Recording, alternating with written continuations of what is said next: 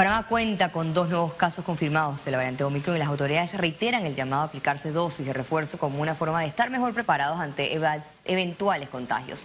En el mundo ya hay países donde la nueva variante comienza a ser la dominante entre su población. Esto y más en nuestra emisión de Econios iniciamos enseguida. El procurador de la Administración, Rigoberto González, confirmó este miércoles que remitió al Ministerio Público el expediente relacionado a Dávidas de los diputados. El clientelismo político, una vez más, está en el centro de investigaciones por el supuesto mal uso de los recursos del Estado que cae en manos de los diputados que buscan asegurar la reelección con donaciones. Nada que se reciba de ningún funcionario público, sean o no este tipo de ayuda, es gratis. Eso lo estamos pagando todos. Aquí te entrego este jamón, este regalo, cuando al final son comprados con fondos públicos y no es nuestra labor estar entregando o distribuyendo fondos públicos de forma equitativa. Aunque la Contraloría no determinó la existencia de delitos en la práctica de los diputados en sus circuitos, el procurador de la Administración, Rigoberto González, es de la tesis que la irregularidad también sea investigada por la Corte Suprema de Justicia y la Fiscalía General Electoral. Lo que espera la ciudadanía, también una parte de la ciudadanía, es transparencia y la transparencia implica rendición de cuentas. El problema aquí no es que pueda haber ocurrido el hecho, sino que quedemos claros de que lo que ocurrió, si se ajustó a la ley, que alguien lo explique. Pese a las investigaciones, el presidente Laurentino Cortizo sigue en sus giras de trabajo dándole tribuna a los diputados para que entreguen dádivas a los electores. El tema de la invitación, yo tengo que reconocer que el presidente, cuando ha hecho creo que dos giras en estos, cinco, en estos dos años y medio a San Miguelito, me ha invitado, pero él lo sabe muy bien yo no estoy de acuerdo con pararme en esa tarima a entregar cosas porque me parece que no es parte de mi labor y puede mandar un mensaje equivocado. Entonces, con mucho respeto yo acudo, porque sí me interesa saber estos fondos públicos de todos los panameños, en qué se van a invertir en San Miguelito. La investigación se inició luego de una denuncia administrativa interpuesta por el abogado Ernesto Cedeño. Félix Antonio Chávez, Econius.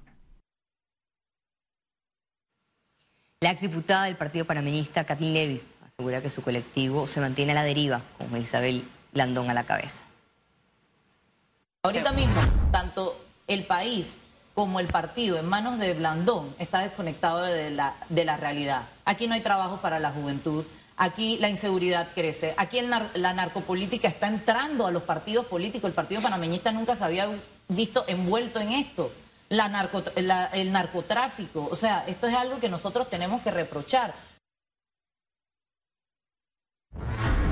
Ante estos cuestionamientos, el presidente del Partido Panameñista, José Isabel Blandón, desmintió que la cúpula panameñista se mantiene activa rumbo al 2024. Aquí tenemos hoy en día un partido que está más activo que nunca, un partido que está en pleno proceso de renovación. A mí me hubiese gustado que quien hoy en día todavía es la secretaria de la Juventud pudiera hacer campaña diciendo lo que ella hizo como secretaria de la Juventud y lo que está haciendo como secretaria de la Juventud, porque actualmente ocupa ese cargo. Fíjate que todos quienes están en esa Secretaría de la Juventud junto con ella me están apoyando a mí, no, no la están apoyando a ella. El borrador del proyecto que busca reformar el Código Civil fue presentado ante el Pacto del Estado por la Justicia. Panamá se encamina a lograr los cambios más profundos en la Administración de Justicia con el nuevo Código Procesal Civil, iniciativa emanada del órgano judicial. Que todos estos cambios, además del texto, también necesita necesita del convencimiento de los otros dos órganos del Estado. Uno para que lo apruebe y sea ley de la República y otro para que dote del suficiente presupuesto. Entre las novedades están las audiencias intermedias, finales y especiales. Y la idea es introducir la oralidad estratégicamente. Oralidad no significa verbalizar el proceso. Hay que eh, aplicar la oralidad eh, para concentrar muchas discusiones que se dan hoy día en diferentes etapas. La iniciativa judicial también tendrá el reto de acortar los tiempos de los procesos y darle fin a los secuestros de bienes que son calificados como eternos. Las medidas cautelares solamente se deben dar si el juez ha tenido la oportunidad de hacer una prevaloración de que la demanda, la pretensión, es una causa probable y que no se convierta un secuestro en una medida de opresión y de dominación para la contraparte. Hay que reconocer que la justicia civil no da respuesta ni en tiempo oportuno ni con la eh, la eficiencia en materia de resolución de un conflicto. El proyecto será presentado en la Asamblea Nacional en la nueva legislatura que inicia el 2 de enero de 2022. Félix Antonio Chávez, Econius. Autoridades de salud reiteraron que la vacunación de refuerzo es vital para contrarrestar la variante Omicron. Vamos a estar aplicando el refuerzo a nivel nacional en los centros que tenemos eh, distribuidos, que son más de 100 centros, en policlínicas, en centros de salud, en centros fijos de vacunación y en algunos centros comerciales. A partir del día de hoy es la... Una vez más se incrementa el número de casos COVID-19 y se anuncian dos nuevos contagios por la variante Omicron. Veamos en detalle la cifra del MINSA. 668 nuevos casos, no se registran fallecidos, 10.668 pruebas, índice de positividad de 6.2%, total de vacunas aplicadas, 6.193.744 dosis. Cambiamos de tema. Estudiantes sobresalientes de distintos colegios oficiales y particulares recibieron becas como reconocimiento a su esfuerzo. El grupo de estudiantes con el mayor índice académico recibió reconocimiento por parte de las autoridades del Ministerio de Educación, el IFARU, durante una ceremonia en el anfiteatro de la Presidencia de la República. El viceministro de Educación, José Pío Castillero, resaltó que es un premio al esfuerzo de quienes hacen las cosas bien. Esta ceremonia es una señal de reconocimiento, pero también de admiración y afecto. El Gobierno Nacional, por conducto del IFARO, distingue a quienes han llevado su desempeño académico a un alto nivel. Es un gesto simbólico, una metáfora sobre jóvenes que son el fruto de hacer las cosas bien.